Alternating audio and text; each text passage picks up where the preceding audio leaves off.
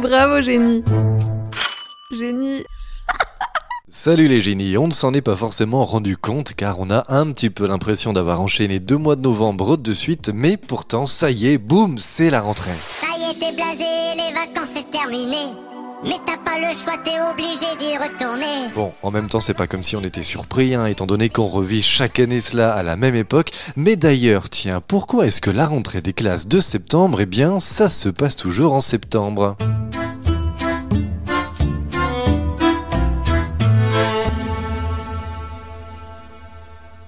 Pour commencer, eh bien l'élément à garder en tête, c'est que la France pendant des années a été un pays majoritairement rural. Qui dit rural dit paysan et qui dit paysan dit L'amour est dans le pré. non, qui dit paysan dit agriculture et donc pendant l'été la période des moissons. Au Moyen Âge, une majorité d'élèves se mettaient donc à sécher les cours dès la fin du mois de juin pour aller filer un petit coup de main à leurs parents dans les champs et les écoles étaient donc vides et les enseignants devaient jouer à blanc, manger coco ou faire des parties de Call of Duty pour s'occuper.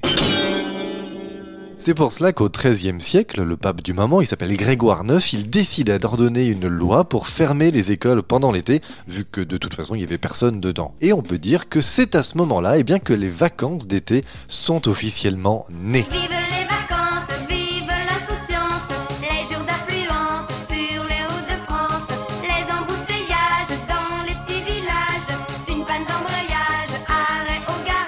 Si les vacances commençaient dès le début de l'été, elles duraient aussi bien plus longtemps qu'aujourd'hui, puisque pendant des siècles, la rentrée été fixée au courant du mois d'octobre. Là encore, c'était lié au caractère rural de la France, car après les moissons, eh bien, les écoles devaient aussi attendre que la vendange des vignes, et puis ensuite la saison de la chasse soit terminée pour ouvrir leurs portes. Alors, alors, truc important pour la nouvelle année, euh, le raisin, le sanglier et apprendre à lire.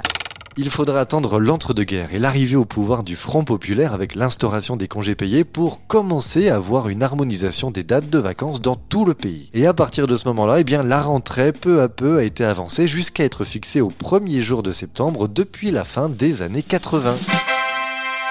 Et voilà, vous savez tout, mais juste pour aujourd'hui, alors bonne rentrée les génies